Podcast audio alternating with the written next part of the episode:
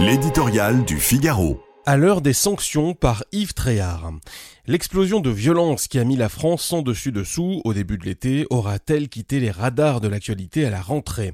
Les vacances seront passées par là et la facilité serait malheureusement de tourner la page, comme en 2005 quand les banlieues s'étaient enflammées pendant près d'un mois.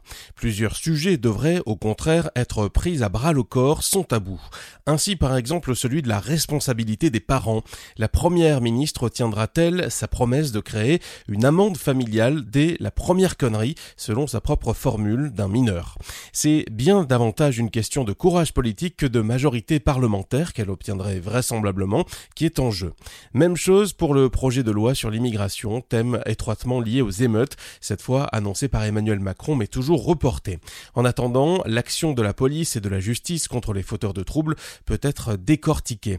La technique déployée par les forces de l'ordre pour les interpeller a été comparable à celle utilisée après un attentat. Elle correspond à un travail de fourmis, croisant de multiples indices pour retrouver les délinquants, parfois plusieurs jours après les faits et encore aujourd'hui.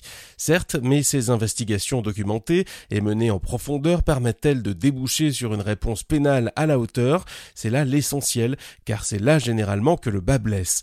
Même quand une peine est prononcée, son exécution peut rester sans suite, faute de moyens ou par négligence. Pour échapper à la critique, le garde des Sceaux avait cette fois une réponse rapide, ferme et systématique un premier bilan semble montrer qu'il a été entendu. Les magistrats n'ont pas eu la main qui tremble. Au lieu de se laisser piéger par eux, y compris dans la majorité, qui veulent faire des violences policières la preuve de dérive autoritaire de notre pays, c'est contre la culture de l'impunité que le gouvernement doit tout mettre en œuvre.